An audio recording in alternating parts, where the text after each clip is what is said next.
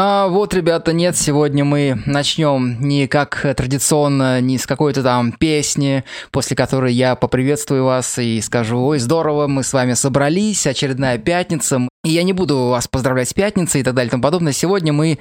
У нас почти что концептуальный выпуск, э, концептуальный эфир, я скажу так, потому что сегодня мы с вами будем слушать... Э, в известном смысле, конечно, это преступление, но мы сегодня с вами будем слушать Альбом «Темная сторона Луны» группы Pink Floyd. Скажу сразу почему, если вдруг вы пропустили почему. Потому что 1 марта, если верить англоязычной Википедии, а, он вышел в 73 году, то есть э, буквально пару дней назад, ровно 50 лет. То есть это не для красного словца, это не фигура речи. Полвека назад вышел альбом «Темная сторона Луны». И мы сегодня будем его слушать. Сегодня я просуждаю о том, как я его вижу, за что я его люблю. Хотя, черт возьми, такая тупая вообще идея говорить, за что ты любишь Floyd. Э, я не знаю, конечно, на вкус и цвет товарища нет, все фломастеры разные и все такое, но э, на мой скромный взгляд, опять же, я всегда оговариваюсь, на мой скромный взгляд, Floyd это, как бы вам так помягче сказать, охранительно классная группа. Вот э, и особенно Тут уж, извините, опять же, вкусовщина пошла, и я маленько Возможно, здесь это уже личное, и, может быть, и не совсем относится даже к музыке самой, но мне наиболее ценен, конечно же, это ни разу не сюрприз Pink Floyd э, эпохи Роджера Уотерса, потому что с Роджером Уотерсом как-то вот у меня дела очень хорошо, отношения сложились, э, я много раз об этом говорил, еще до всем известных событий, до всем известных твитов кое-кого, я давно говорил, что у меня а отношения хорошо сложились в том числе и с сольной рабо- сольными работами Уотерса, но не сложились с сольными работами Гилмора. Не знаю почему. Опять же, скажу, здесь нет никакой политики, просто чисто вкусовщина. Но потом уже политика примешалась спустя а, годы, да, и всем, всем известные события. Но, тем не менее, сегодня мы поговорим про 73 год. В 73 году ничего из этого не было, ничего из того, что омрачает э, или делает несчастной жизни кого-то из нас. Я имею в виду тех, э, кому не повезло окончательно. А мне же, простите, повезло. Я пока еще могу э, плюс-минус спокойно жить и наслаждаться музыкой в том числе, весной, опять же, сегодня замечательная погода, всем этим я могу наслаждаться. Поэтому, да, сегодня я приглашаю вас в ностальгическое путешествие по альбому «Темная сторона Луны». Снова я произнес это название. Сколько раз за сегодняшний вечер я произнесу «Темная сторона Луны»? Надо было поставить какой-нибудь звук на пульт, чтобы он каждый раз делал бдзиньк, бдзиньк, произнес, бдзиньк или выпил, да? Но, с другой стороны, какой выпил, я сегодня, как обычно, между прочим, полностью трезв, потому что у меня кофе. А, друзья, темная сторона Луны, бзиньк очередной раз. Эм, наверное, надо с очевидного начать. Очень трудно найти человека, который в 2023 году, спустя 50 лет, не слышал этот альбом. Но сегодня в комментариях кто-то написал, что прослушал его впервые. Этим людям я, с одной стороны, завидую, потому что, блин, вы впервые соприкоснулись с чем-то волшебным и чудесным. Да, я говорю как фанатик, э, но, черт возьми, мы говорим про Pink Floyd 70-х годов. Назовите мне что-нибудь из мира музыки, что может э, посоперничать или, по крайней мере, оказаться рядом с Pink Floyd 70-х годов. Назовите, пожалуйста. Это не спора ради. Мы тут не меряемся глубиной музыкальных, э, музыкальной эрудиции, шириной, да, глубиной познаний э, в, в области музыки. Мы не меряемся силой эстетического восприятия. Конечно же, есть какие-то альбомы и работы, которые могут посоперничать, но, блин, э, я не могу. Дэвид Боуи, возможно. М-м, Возможно, но Дэвид Боуи, знаете, его музыка для меня всегда была, как бы вам это так сказать, сейчас э, такое сравнение будет тупое, как э, кусок мыла. Ты можешь удержать его в руках, но ненадолго. Постоянно ускользает куда-то. Я теряю внимание и теряю концентрацию, когда слушаю Боуи. Очень порционно могу его слушать. Возможно, дело во мне. Возвращаясь к людям, кто э, недавно только впервые послушал «Темную сторону Луны», друзья, во-первых, я завидую, потому что вы соприкоснулись. Это, это все равно, что как, это как, а, как это сказать, звуковое золото. Вы подержали, не знаю, в руках, образно говоря, слиток золота, чистейшего золота. А с другой стороны, мне отчасти вас жаль, потому что вы столько лет прожили и не слышали Pink Floyd. Да, я снова повторюсь, я говорю как конченый фанатик, потому что, черт возьми, это Pink Floyd 70-х годов. Но, а, тем не менее, а что с этим альбомом «Темная сторона Луны»? Наверное, с одной стороны, человек скажет, чувак, ну ты издеваешься, господи, 50 лет прошло, зачем его слушать в прямом эфире, зачем об этом говорить? Уже все, кому нужно, послушали, все, кому нужно, написали. Даже на Пикабу есть пост, я его читал, чувак вкратце так. Вполне неплохо, кстати. Э, не нашел, не стал искать перед эфиром ссылку. Вполне неплохо так описал альбом, расписал смысл песен, вообще нормально. И после того, как я прочитал этот пост, я подумал, а зачем мне что-то делать? Но, как обычно бывает, знаете, Видимо, я вот что-то сделаю. Не знаю. Пока, пока не уверен. А может, уверен. Об этом мы еще поговорим с вами. Впереди столько песен классных и поводов еще поболтать. Но тем не менее, а для начала давайте разберемся. Скоро уже я запущу первые две песни, которые на альбоме идут. А, да блин, весь альбом идет, короче, нон-стопом. Поэтому я вначале сказал то, что это будет такое преступление, понимаете, против альбома, потому что придется вклиниваться между песнями и не давать им идти вот этим вот таким потоком, да, концептуальным связанным. О чем альбом? Многие годы вот честно, никогда не отдавал себе отчета полностью, типа, что я понимаю альбом «Темная сторона Луны». Он, э, конечно же, очень понятный, он намного проще, чем «Стена», он, э, возможно, даже проще, чем «Animals», хотя «Animals» очень прямолинейный альбом. Но, тем не менее, если сравнивать со «Стеной», как с апогеем концептуального творчества Pink Floyd, «Темная сторона Луны», э, он невероятно простой. Но тем не менее, вот эти его образы, да, этот Луна, этот космос, вот это вот все, и э, человеческий мир, который, о котором поется, я не мог до конца сказать. И поэтому всегда, знаете, отвечал так довольно общо и абстрактно, типа тумана. Ну, он о безумии, альбом о безумии. Но это так тупо, это так беззубо, это так, а, это так даже неуважительно по отношению к концепции альбома. Что значит про безумие? Какое безумие? Чье безумие? Зачем безумие? Да, почему безумие? Нет. И, ну, с течением лет я все больше и больше альбом узнавал, и вот теперь перед эфиром, когда я э, слушал альбом, перечитывал песни, даже не перечитывал, э, но об этом чуть позже, и думал, как я все-таки вот сейчас, в свои годы, спустя столько много лет прослушивания альбома, как я себе отвечу на этот вопрос, я внезапно понял, и о чем он для меня, как для отдельно взятого слушателя, и вот как раз на этот вопрос я и буду вам отвечать э, в ближайшие полтора часа, он для меня как для отдельного слушателя, и его концепция, смысл и образы, а, я понял, что они для меня значат. И я, а, я бы сказал, а, знаете, для пущего драматизма, я впервые спокойно уснул и спал как младенец, когда я ответил себе на этот вопрос. Но действительно, так оно и есть, потому что на самом деле, если мы задумаемся, вы задумывались об этом на самом деле, на альбоме с таким космическим названием, по идее, если мы хорошенько подумаем, ни слова не сказано про космос. И Луна там. И Солнце на этом альбоме это всего лишь образы, и они вообще никакого отношения не, имеют. То есть я когда а, об этом подумал, я такой типа, ни хрена себе, что действительно что ли? То есть альбом называется «Темная сторона Луны», но Луна здесь совершенно никаким боком ни при чем. Вот так вот, друзья. И давайте вот на этом мы Остановимся и послушаем первые две композиции Speak to Me, открывающая инструментальная композиция, и Breathe,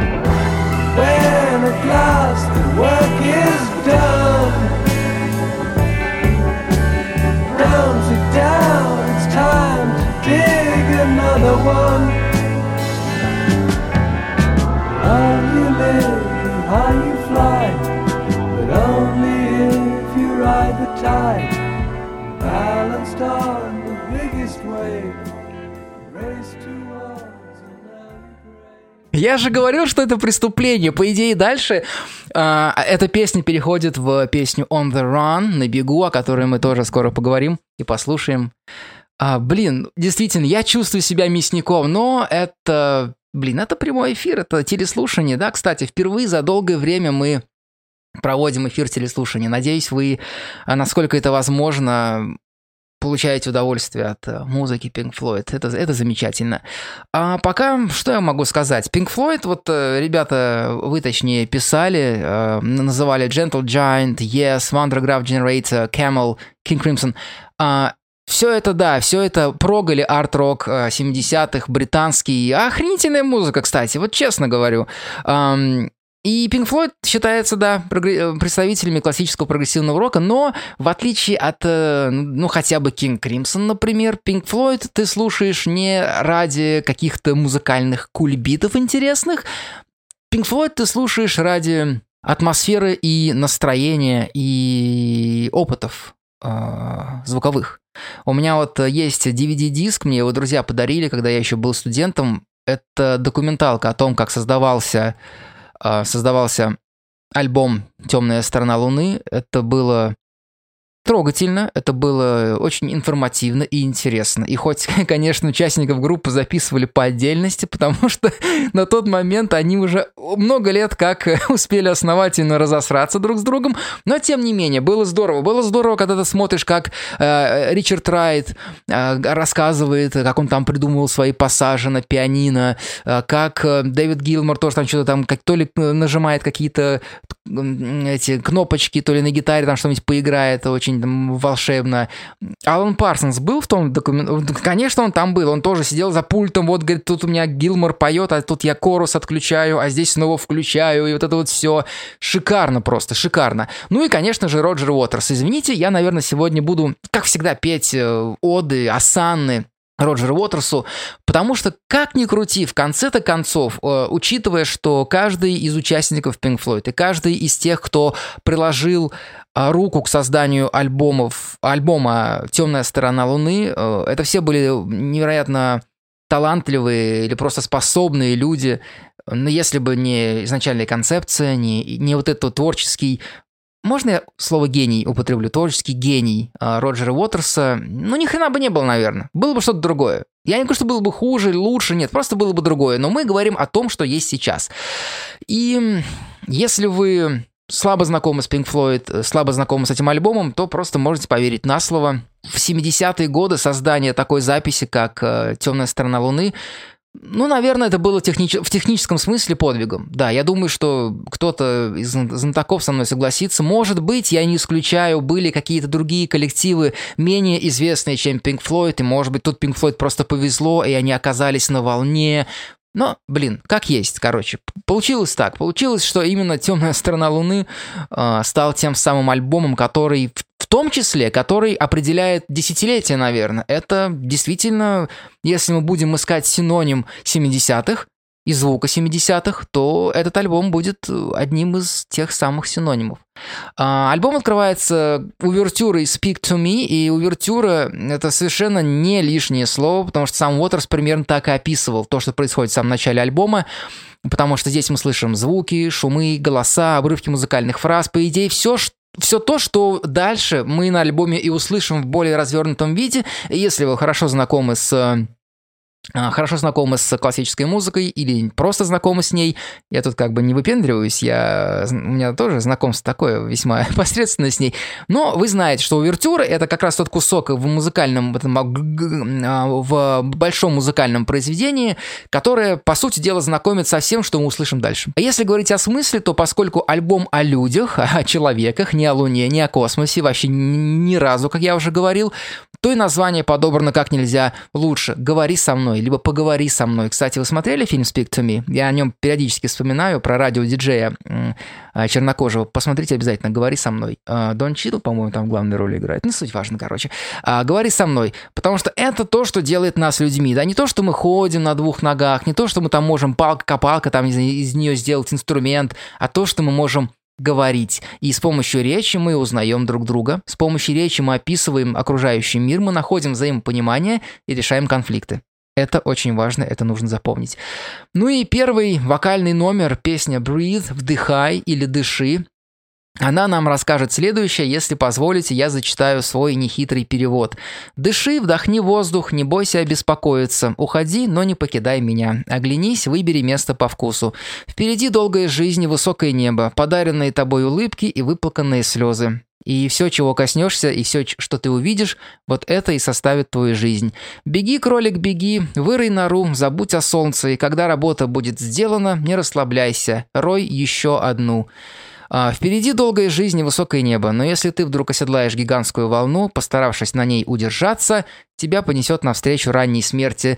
Пролог весьма однозначный. Мы, нас знакомят с э, современным миром, да, вот человек родился, и он сравнивается с этим кроликом.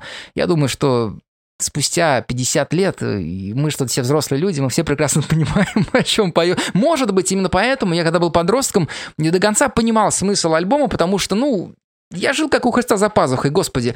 А когда подрастаешь и становишься взрослым человеком, и ты думаешь, идти колотить, я же действительно как... Ну, не я, я по-прежнему как бы еще худо-бедно, но ты смотришь на людей и думаешь, вы же действительно как белки в колесе. Какая злая рука вас туда посадила, и вы с языком на плече несетесь, как этот кролик несчастный, роете яму за ямой, света белого не видите, да? Вот об этом, собственно, и в этих строчках говорится, и это, это нора. А нора это тоже, по идее, то вот это вот мещанские, скажем так, бытовые заботы, да, то есть, типа, ты а, купил машину в кредит, это вот первая нора. Выкопал ты эту нору, значит, рас, расп, э, отдал этот кредит. Потом взял, а, захотел сделать э, ремонт, берешь на это кредит. Еще одна нора. Третья нора это ипотека. Еще какая-нибудь херня, не знаю, там дачу купить, а, в Турцию съездить. Охренеть просто. Это безумный мир, который придумал если Бог есть, он придумал этот мир, э, наверняка Бог нюхает клей. Вот, вот что я могу сказать. Спасибо, Бог, тебе за этот замечательный мир плавно перетекаем, как я уже говорил, после вот этого, этого рассказа про кролика, который платит ипотеку и все прочее делает, мы переходим к песне On the Run, на бегу. Это один из инструментальных треков на альбоме, как вы, безусловно, знаете. И, опять же, эм, я не хочу говорить, что он какой-то новаторский, но думаю, что для 73 года композиция действительно звучит, звучит нетривиально. И, возможно, я даже возьму на себя смелость э, назвать э, этот трек прото-трансом каким-нибудь, да? Гоа, Ибица, что-нибудь в этом роде? Или что там, где слушают трансовую музыку в наше время, молодое поколение?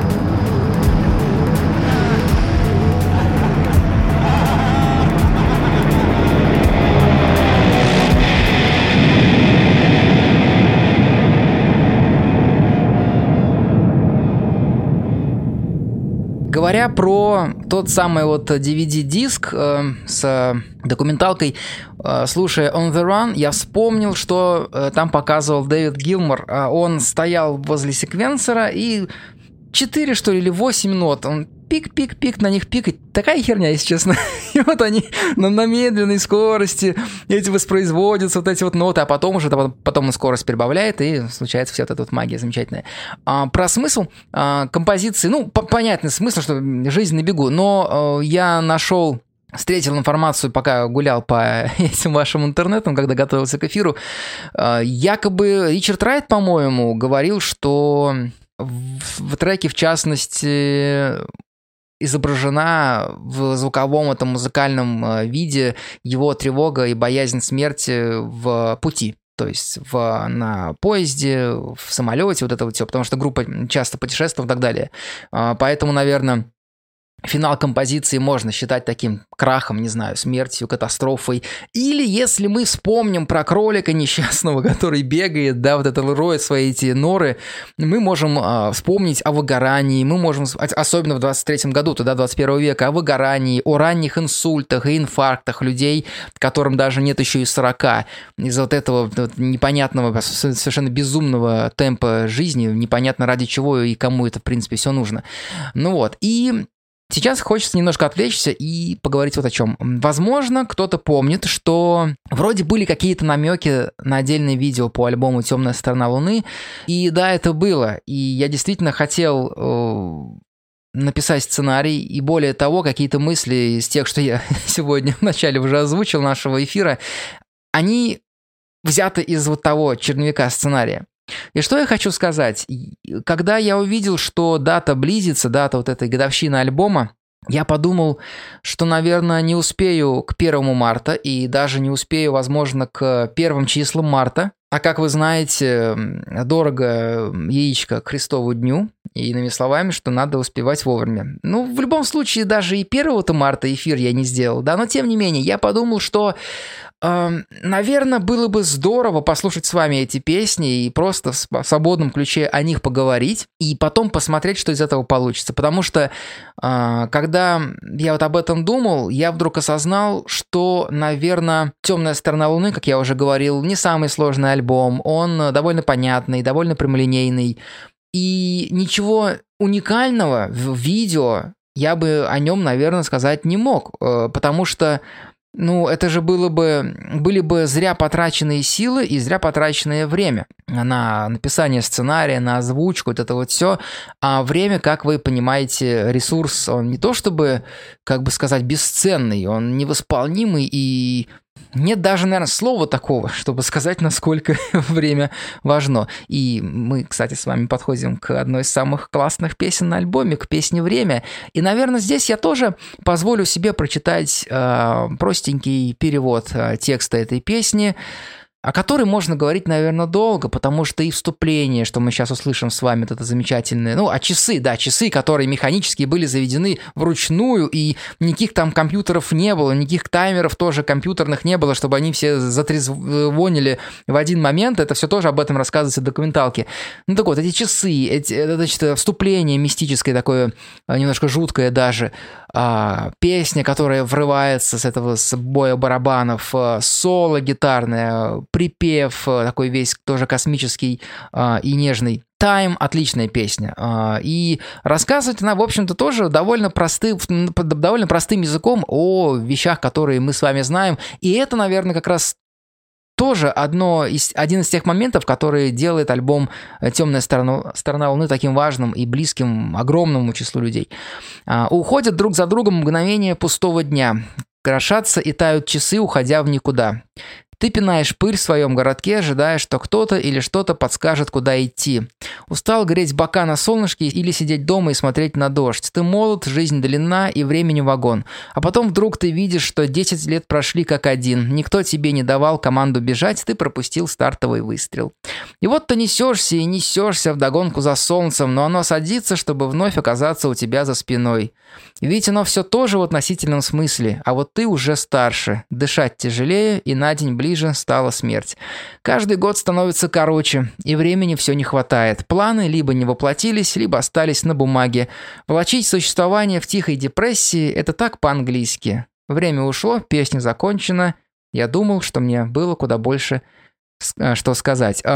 К слову, в конце песня, как мы услышим, возвращается к мелодии из композиции Breathe, где поется о том, что вот э, дома хорошо вернуться домой, когда я могу и кинуть свои уставшие кости возле камина. Когда я перечитывал эти, эти строчки, на днях, я понял, что... Я не знаю, что именно Роджер Уотерс вкладывал в них, да, я встречал в интернете мнение, будто бы эти строчки напоминают опять же о том, как сама группа возвращается с турне, и вот они такие уставшие домой. Ну, по-моему, это довольно как-то пошло, что ли, неинтересно. Почему нужно обязательно все замыкать на группе и на том, что вот они куда-то катаются ездят, да, и они устают?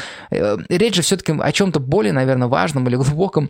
Или, может, наоборот, да, более приземленном. Например, э, о людях, которые настолько, извините меня, затраханы э, своей карьерой и работой, что они ценят каждую секунду, проведенную дома, понимаете? Знаете, есть такая поговорка интересная в интернете, часто можно было ее одно время встретить.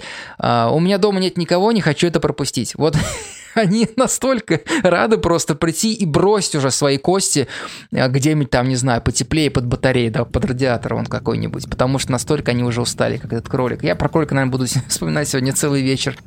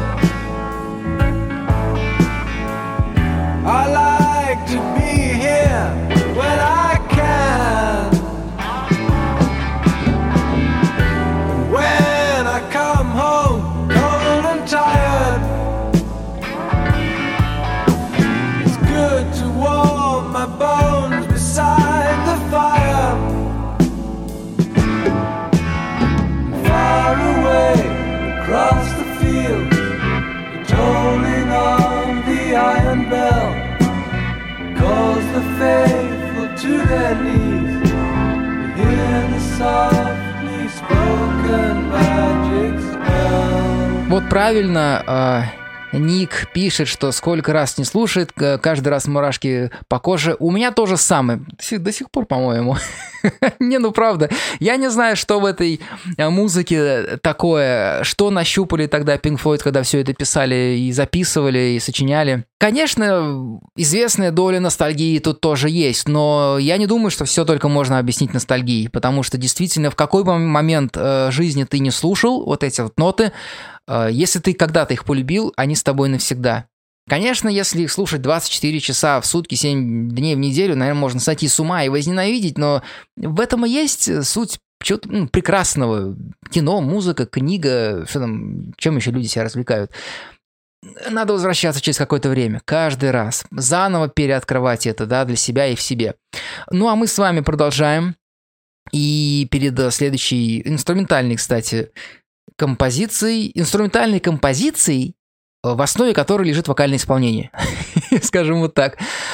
Хочу вспомнить фильм, который в свое время, наверное, как многим из вас, мне очень нравился. Сейчас я его время от времени пересматриваю, потому что этот фильм попадает сразу в две точки для меня важные. Во-первых, э, как вы помните, я раньше мечтал быть школьным учителем, и во-вторых, я люблю рок-музыку. Я говорю о фильме «Школа рока». А еще и в-третьих, этот фильм снял Ричард Линклейтер. Господи, боже мой, блин, недавно, кстати, пересматривал «Нацию фастфуда». На днях хочу пересмотреть еще пару фильмов Линклейтера убеждают, что это один из самых э, моих любимых режиссеров. Обожаю его работы. Обожаю его работы. Они даже такие легкие, как э, «Школа рока», в них есть какая-то, не знаю, душа, человечность, гум- гуманизм. Но я отвлекаюсь. Там, помните, когда Джек Блэк э, стал набирать вот этот свой э, школьный ансамбль, и потом выдавал каждому из участников этой вот э, новоиспеченной группы диски, которые должны были отвечать интересам инструменту каждого. И когда подошла, э, я же правильно помню, когда подошла эта девочка пышная, негритянка, которая там у них вокалисткой была, он говорит, вот послушай Pink Floyd «Темная сторона Луны», вот Great Gig in the Sky, Э, вокальное исполнение. И да, феноменальное э, вокальное исполнение. Забыл, как забыл, как зовут эту девушку. Как однажды мне кто-то сказал, что это якобы молодая Тина Тернер, но это нифига не молодая Тина Тернер, это кто-то другой. Но тем не менее, самое главное в этой песне Пускай будет песня, да, а, чтобы уж каждый раз трек. Как, как вообще можно говорить о композициях Pink Floyd такими терминами, как трек? Э, поставь этот трек. Отвратительно, господи, это что в конце концов, не знаю. С чем сравнить? Не буду, короче, никого обижать. Это вам не трек, да? Он вам не трек. это вам композиция. Это, это музыка, на секундочку, это искусство почти что. Ну так вот, что такое гиг? Потому что The Great Gig in the Sky я раньше понятия не имел, потом я стал больше знать и понял, что гиг — это концерт, действо, представление. И почему вот это вот шикарное или грандиозное представление в небе? А, я для себя ответил э, какое-то время назад, и, в общем-то, интернет подтверждает мою верность моих догадок. Речь идет о рае, возможно, о небесной жизни, которое нам обещано всем, э, тем, кто верит в это, да, и вот ради этого мы готовы терпеть все вот это вот все это непотребство, которое мы называем жизнью а в современном обществе, тем более особенно в современном, замечательном нашем обществе, да, вот, вот где кролики ипотеки платят. Но с другой стороны, я еще вижу это название как какое-то обещание, понимаете, как морковка, да, как синица, в, как там, синица в руках, журавль в небе, как этот, пирог, pie in the sky, да, у них там в английском, по-моему, так еще говорится, типа пирог в небесах. То есть о том, что а, тебя как будто бы ждет, если ты будешь а, суетиться, крутиться, да, гробить свое здоровье, тратить свое время, игнорировать общение с друзьями, родными, близкими, но все кидать только вот на эту карьеру свою злосчастную в погоне вот за этим вот Great Gig in the Sky, потому что этот гиг, он in the sky, то есть этот концерт, это представление, вот этот вот ништяк, он, он один хрен на небе. А на, на небо ты никак не попадешь. Ты окажешься там только в одном случае. Когда ты наконец уже помрешь, там, не знаю, в свои 35 или 38 лет от инфаркта, потому что ты затрахал себя до смерти уже работой своей, да? Вот об этом, собственно, по-моему, Э, композиция. Не про рай, не думаю, что настолько пошло, типа там, о, там царствие небесное, нет. Мне кажется, это об этих вот обещаниях, которые дает тебе пропаганда вот этого современного нашего общества и того общества 73 -го года, потому что по большому-то счету немного изменилось. Просто нужно же знать, э, держать в уме, что а, Роджер Уотерс и Пинк Флойд, они жили тогда, в Британии, 73 года, где все-все-все это было, о чем на альбоме поется, и деньги, о которых мы тоже будем, да, говорить, и вот эти вот э, жизненные износы и так далее и тому подобное. В другой стране кое-какой этого как будто бы не было, да, но теперь мы все это знаем, друзья, мы все это ощутили, и именно поэтому спустя 50 лет а, альбом «Темная сторона Луны», он актуален для нас с вами, возможно, даже в тысячу раз интересней и важнее, чем он, он мог показаться – актуальным нашим родителям, которые слушали его в те же 70-е или там в начале 80-х. Понятия они не имели, что ждет всех нас. И, а теперь вот, теперь нас ждет э, а, грандиозный концерт на небесах, вот, друзья.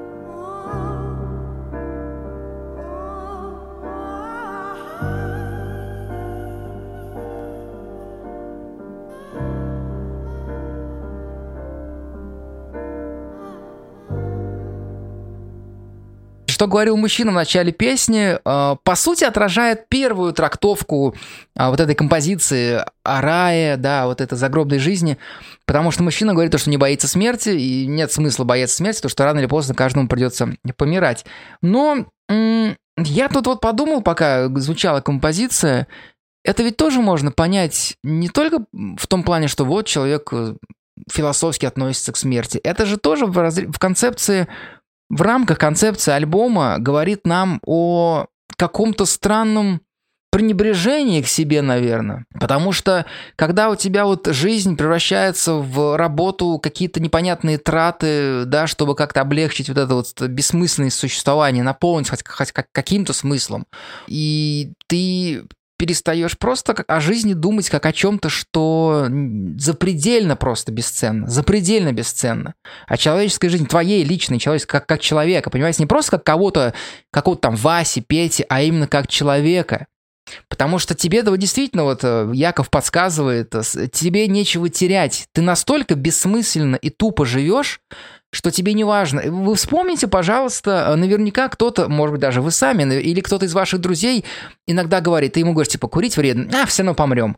А, фастфуд вреден, а, все равно помрем, да. И люди, которые набухиваются каждую пятницу, да, каждую пятницу я в дерьмо, как и в известной песне поется, тоже так думать, типа, все равно помирать, какая разница, понимаете? И вот об этом я подумал, когда звучала композиция. О том, что вот в этой бессмысленной гонке людям просто действительно нечего терять. И они не задумываются об этом. Понятно, что каждый из нас умрет, но вопрос-то в том, а помирая, о, о чем каждый из нас будет вспоминать? Или не будет вспоминать, или жалеть, или не жалеть, не знаю. Потому что, говоря простым языком, я люблю дышать. Люди любят дышать, людям нравится жить. Людям нравится иметь планы, людям нравится мечтать и так, так далее и тому подобное. Людям не нравится, по идее, видеть себя какой-то разваливающейся машиной, которая совершает непонятно какие действия, непонятно для кого. И как будто бы уже и не важно, чем ты эту машину заправляешь, да. Вот об этом я подумал. Песня Money сейчас будет звучать, э, деньги, она вообще не нуждается в представлении. Сегодня уже писали в чате, что э, до даже знакомства нормального с Pink Floyd, вот видели клип э, по телевизору. Клип довольно, ну, по тем, ну, обычный видеоряд, да, как люди зарабатывают деньги, как они их тратят. Это одна из самых растиражированных и известных песен группы Pink Floyd. Это невероятно узнаваемый ритм, а, басовый риф в этой песне, да. А это узнаваемые вот эти вот бринг-бринг, как, который записал звуки монет, которые там куда-то несутся, да, там это обрав... А, купоны, которые рвутся. И все это записал, э, если я правильно помню, Уотерс с помощью каких-то приспособлений в мастерской своей жены. Ну вот. Но я хочу э, просто поделиться одним четверостишием из этой композиции, из этой песни. Это, по-моему, последний куплет самый. «Деньги – это преступление, дели поровну, но руки прочь от моего пирога. Деньги, как говорят, корень всего зла. Но только попросишь прибавки, неудивительно, что не получишь ни гроша». То есть тут я вспоминаю, самое что интересно, я вспоминаю Задорнова, у него давным-давно было, он рассказывал, что типа деньги говорят, типа это зло, и это правда. Приходишь в магазин, смотришь на цены, зла не хватает. так что вот так вот. И перед тем, как мы сейчас будем слушать песню, хочу вспомнить вот о чем забыл сказать. Э, где-то в конце 90-х были популярны, ну, по крайней мере, у, вот у тех э, школьников, сопляков, у которых были компьютеры, достаточно счастливых, таких как я, например, были популярны так называемые темы оформления Windows. То есть где-то мне их друг доставал, там папа его качал с интернета, ставишь эти темы, и у тебя, например, э, обои, это группа, да, и значки тоже вроде бы менялись э, в соответствии с какими-то альбомами или чем-то еще с группой связанным. А, и звуки в винде тоже представляли собой отрывки из песен. Коротенькие отрывки. И помню, у меня был пак, вот этот вот э, э, тематический пак группы Pink Floyd. И когда в каком же моменте? Один из паков, по-моему, такой был, когда ты закрываешь винду, а, вот вместо вот этого стандартного звука виндовсовского, а, вот эта вот женщина э, звучала отрывок из Great Geek in the Sky, где она такая а и все. В другом паке Pink Floyd, кстати, когда ты закрывал винду, ты слышал э, Роджера Уотерса из э, альбома «Стена», и он говорил «Goodbye, Cruel World». Вот так вот. Короче, друзья, песня «Money» Да, давайте, да, уже что про нее можно говорить? Ну, песня о деньгах, о том, что у кого-то денег полно, у кого-то их нет, и когда у тебя полно денег, ты сразу покупаешь себе икру, футбольную команду, машину, и, в общем-то, по большому счету, плевать на всех хотел.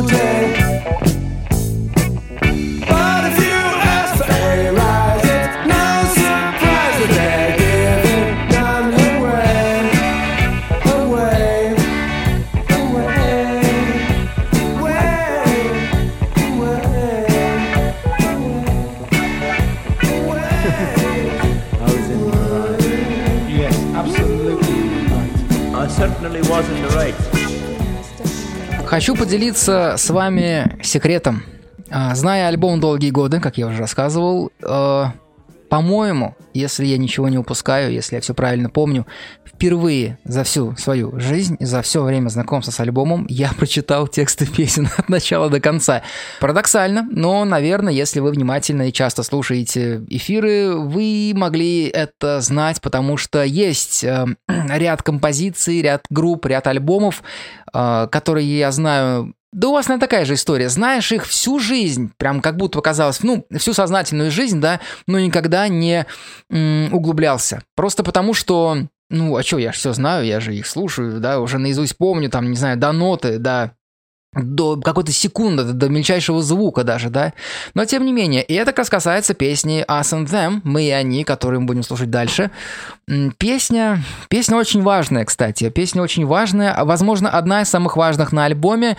Не зря, потому что Роджер Уотерс, когда поехал с туром несколько лет назад, он, один из своих туров он назвал Us and Them, мы и они. Потому что, ну, вы дальше узнаете, когда я прочитаю перевод. И перед этим хочу сказать, что смотрите, какая интересная штука. Э, конец 60-х и 70-е годы – это годы огромного количества классных песен, классных альбомов, э, талантливые музыканты записывали все это. И вроде, казалось бы, красота, красотень, но все это появлялось на фоне не самых, мягко говоря, красивых и приятных событий. Я говорю про войны, я говорю про экономические кризисы, я говорю про гонку вооружений, про холодную войну. То есть люди, по идее, а, где-то погибали, в одной части света, в одних частях света, а в другой части света люди, по крайней мере, сознательные, те, кто смотрел не просто в телевизор и в газету, а вокруг, они э, опупевали от того, что происходит. Отсюда как раз вот и фильмы, и музыка, и все остальное. И э, что хочется сказать? Это подтверждает вот это вот... Э, это не то чтобы теория, это наблюдение, что в уродливые времена рождается, да, вот самая-самая красота, которая рождается. И, в частности, песня Us and Them, она одна из них. Мы и они, а в итоге мы лишь простые люди. Я и ты, Бог видит, не этим мы хотели бы заниматься. «Вперед!» – закричал он из-за спин, и ряд впереди погиб. Генерал воссел, и линии на карте сдвинулись из стороны в сторону. Черный и синий, и кто скажет, что есть что, и кто есть кто. Вверх и вниз, а в итоге все идет по кругу. «Ты разве не знал, это лишь битва слов?» – возопил парень с плакатом. «Послушай, сынок», – ответил человек с винтовкой. «Найдется и для тебя местечко. Голодный и холодный. Ничем тут не помочь, но этого полно кругом. Имущие и неимущие. Кто будет спорить, что из-за этого идет борьба? Ну-ка, с дороги, дел не в проворот, мне есть о чем подумать. Не имея средств на чай и на хлеб, тихо умер старик. Наверное, без комментариев. Я позволю себе, потому что текст, мягко говоря, довольно прямолинейный. Он о неравенстве, он о войнах, он о том, что на войны бросаются совершенно в этом не заинтересованные люди, которые, как и поется в песне, видит Бог, да, хотели бы заниматься чем-то другим, но почему так получается? Вот эти вот люди с винтовками, которые а, ребят, да, забирают в известные, тоже в известном направлении, говоря, что и для тебя найдется местечко. Эти нищие, которых никто не замечает, неимущие, голодные, холодные, которых кругом вокруг по всему миру, и меньше их не стало. Вот, собственно, песня именно об этом –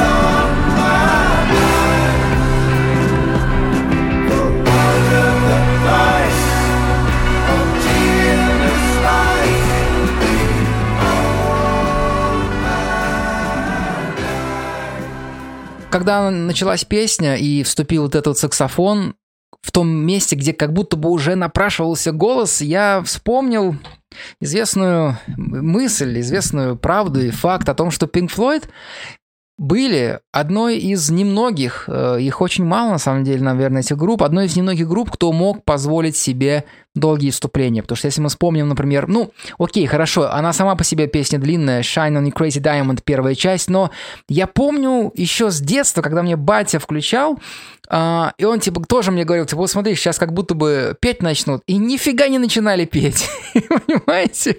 То же самое здесь.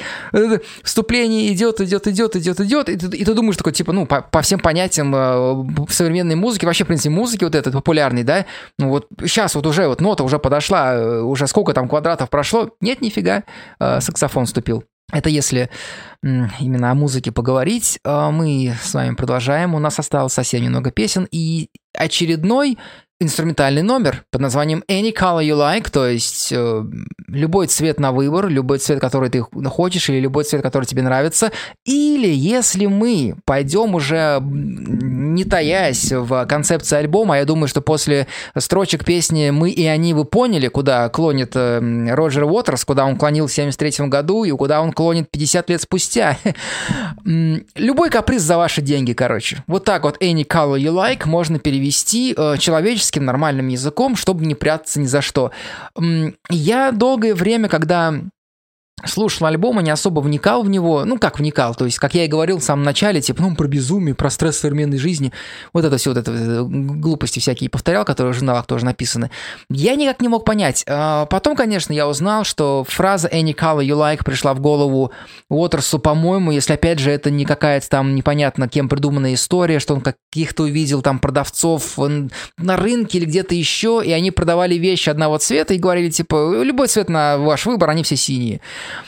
Ну вот, но в принципе эту э, фразу можно понять с одной стороны и как вот эту вот безальтернативность выбора, да, если мы говорим про, допустим, политику, про выборы в э, демократических странах, как э, очень люблю эту фразу, вычитал ее однажды у того же у Яна Бэнкса, о котором тоже время от времени смогу вспоминать, э, где его персонаж, что же это за роман-то был? Не помню, как роман называется, но персонаж его говорил, демократия это выбор между дерьмом пожиже, дерьмом погуще.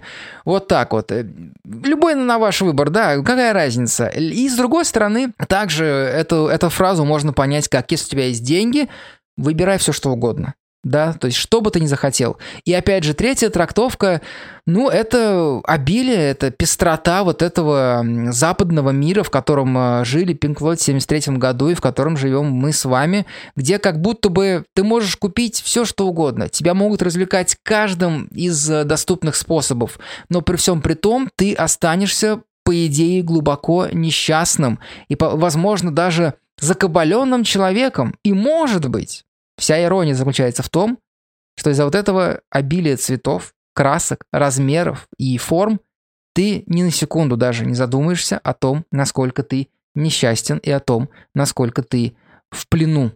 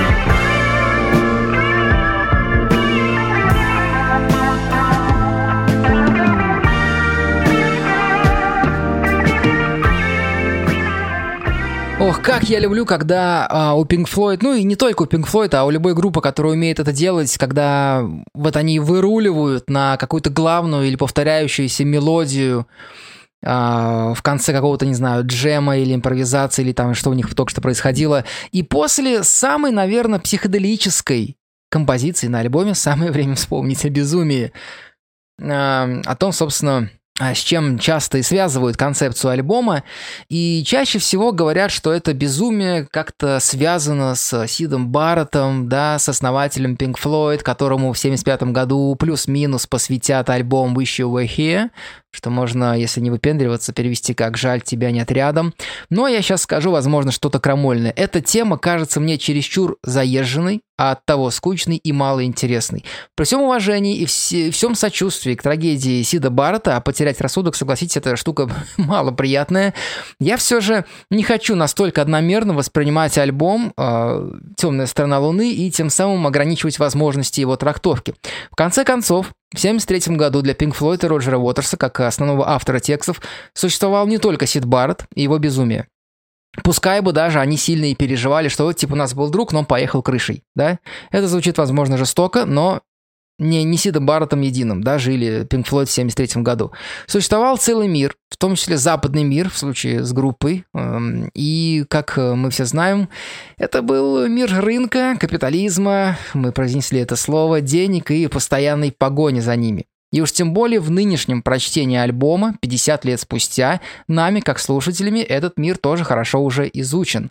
Нам куда ближе именно этот мир, чем уже ставшая историей трагедия Баррета. Стало быть, безумие на этом альбоме – это безумие западного человека в самом таком общем смысле, да, или человека мира, победившего капитализма. Я снова произнесу это слово, потому что и так вы уже все прекрасно понимаете, куда мы с вами шли и о чем, собственно говоря, этот альбом.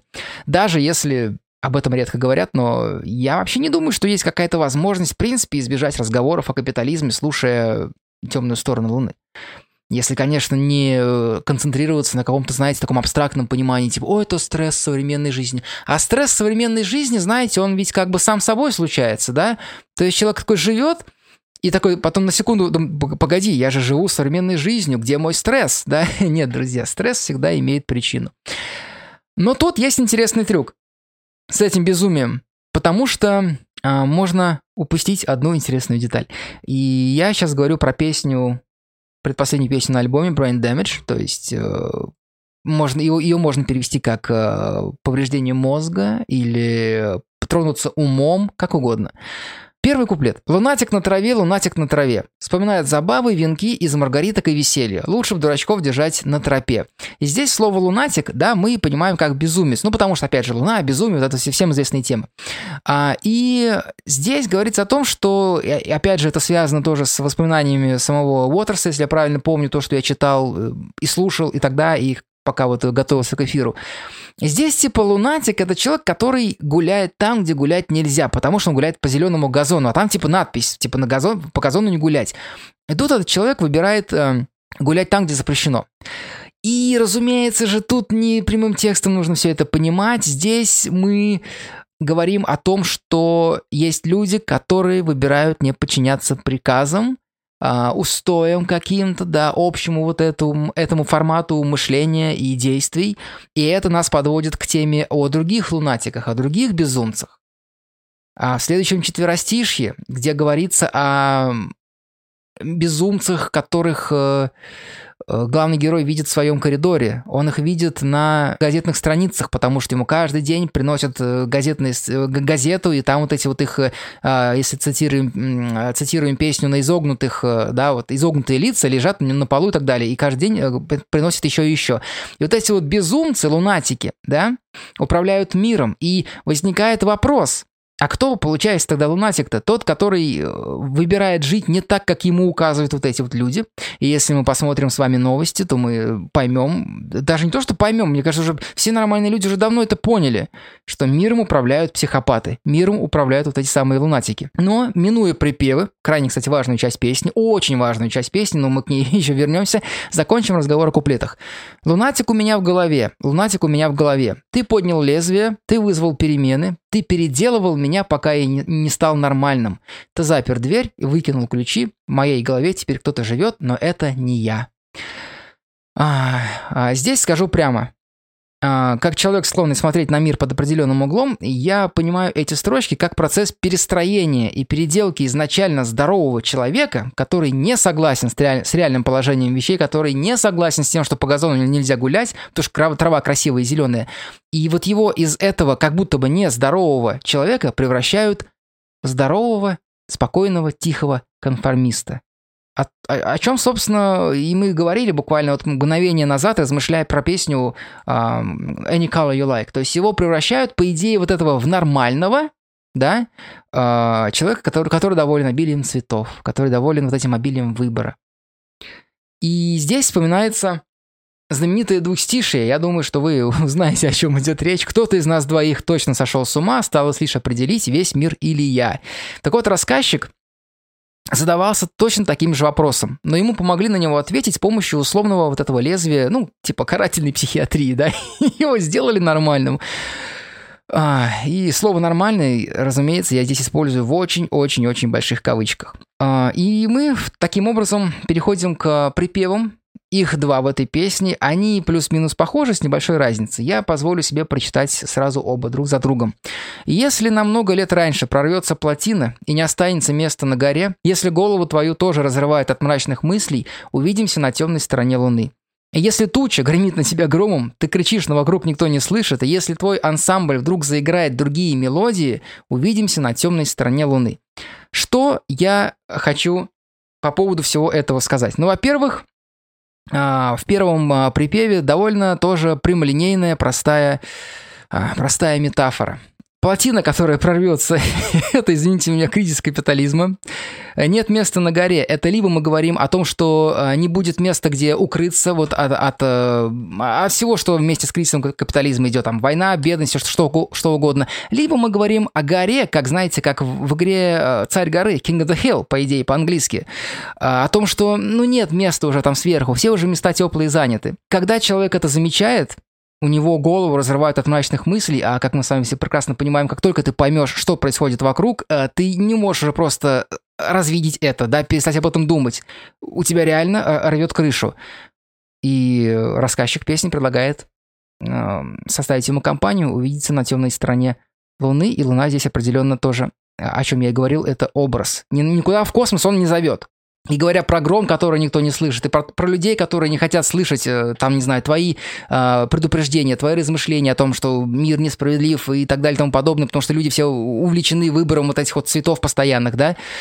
И вот этот ансамбль, который играет другие мелодии, конечно, здесь мы можем э, увидеть, опять же, отсылку к судьбе Асида Баррета, да, про то, что вот он поехал крышей, а группа вроде как осталась нормальной, они стали дальше играть музыку, а Асид Баррет уже все, отвалился как болячка. Но в концепции, опять же, альбома можно подумать, что не мир вот этот стал жить по-другому, когда человек прозрел, да, когда человек понял, в каком мире он живет. А вот эти мелодии, они всегда изначально были ненормальные. Да, мир изначально был ненормален. Просто человек, будучи раньше ненормальным вместе с этим миром, вдруг потом действительно пришел в себя. И вот как раз вот в этой песне уже ближе, ближе к самому э, к концу альбома лирический герой, э, или рассказчик, как угодно, или Роджер Уотерс предлагает, типа, чувак, ты тоже оказался на темной стороне Луны, ты тоже увидел, что мир не так прекрасен, как хорош, да, и что недостаточно всего этого обилия цветов, да, и что время утекает, и что деньги эти тоже, блин, корень всего зла и так далее и тому подобное. И жить с этими мыслями действительно трудно. Это, по сути дела, в каком-то смысле, пока ты не встретишь единомышленников, это действительно одиночество. Ты как будто бы действительно оказался на этой вот холодной, темной стране Луны, темной стране э, реальности. И когда ты замечаешь вот это все, ты не можешь э, встретить понимание своих мыслей, своих рассуждений в, в, в других э, людях, ты в какой-то момент, правда, можешь себя спросить, а не тронулся ли ты умом? Поэтому, собственно, и песня называется Brain Damage. Я, по крайней мере, для себя понял ее так. Она не о том, что человек, вот э, если мы представим, что на альбоме есть лирический герой, что он типа сошел с ума. Нет. Он наоборот, в, какой, в каком-то смысле понял, что он, э, как, как помните в этом фильме «Бойцовский клуб», типа мои глаза открыты, да, за, впервые за долгое время. Вот он понял, что впервые за долгое время его глаза открыты, и он как раз наоборот избавился от вот этого brain damage. Он стал нормальным. А ненормальным остался, к несчастью, и оказался, к несчастью, весь остальной мир.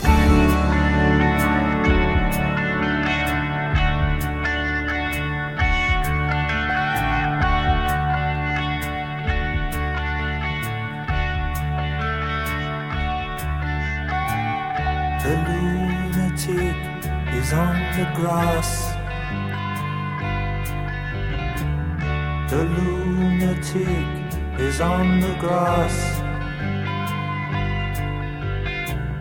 Remembering games and daisy chains and laughs.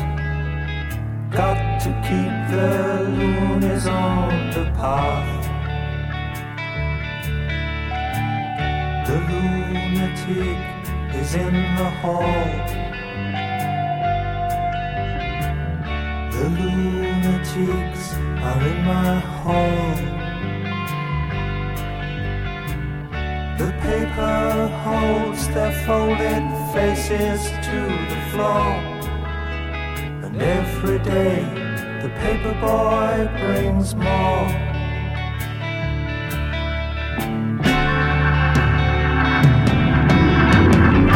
And if the dam breaks open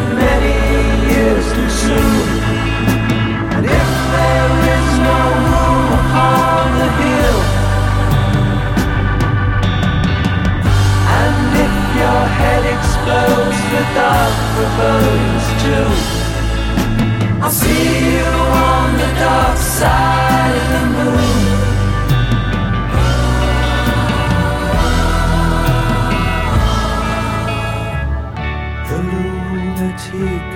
Is in my head. the lunatic is in my head. You raise the blade, you make the change. You rearrange me till I'm sane. You lock the door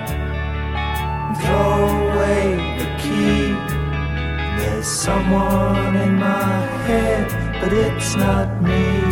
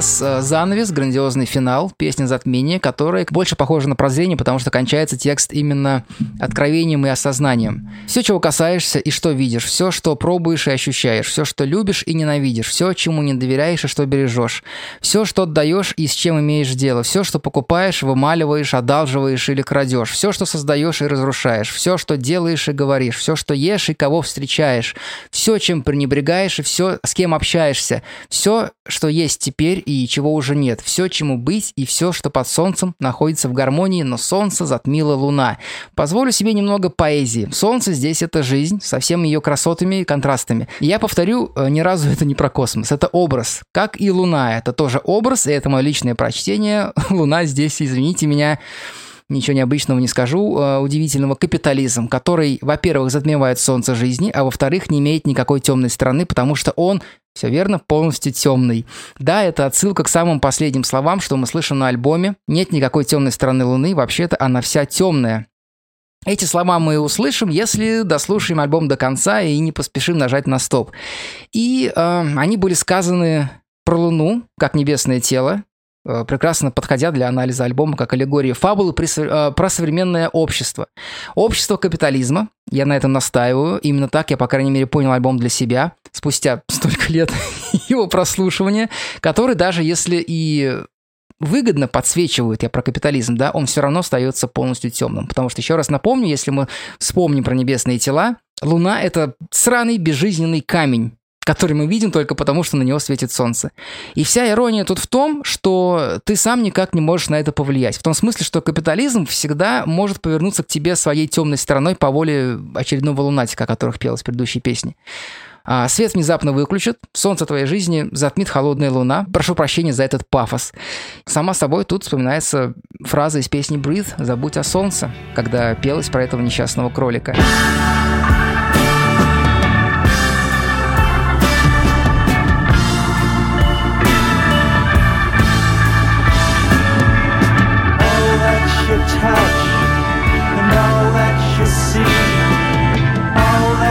Taste, all you feel, and all that you love and all that you hate, all you distrust, all you save, and all that you give, and all that you deal, and all that you buy, big borrow or steal, and all you create, and all you destroy, and all that you do, and all that you say, and all that you eat, and everyone you meet, and all that you slight, and everyone you fight, and all that is now,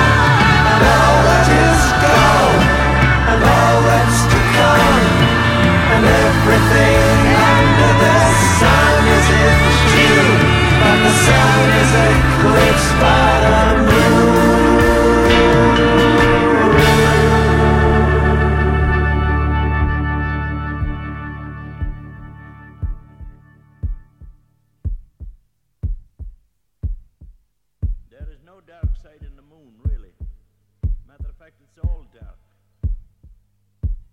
И это все. Мы прослушали альбом «Темная сторона Луны», отметили 50 лет его существования и 50 лет, э, я даже не знаю, как это сказать, э, волшебства, шикарности, крутости, классности, таланта и, и, и актуальности, безусловно, потому что, как я уже говорил, где-то в самом начале нашего сегодняшнего путешествия ностальгического этот альбом в тысячу раз актуальнее, чем он был 50 лет назад, особенно для людей, проживающих по эту сторону границы. Я надеюсь, что вы получили удовольствие. Я получил его уж э, совершенно определенно точно. Спасибо за внимание, спасибо за компанию. Будьте в порядке.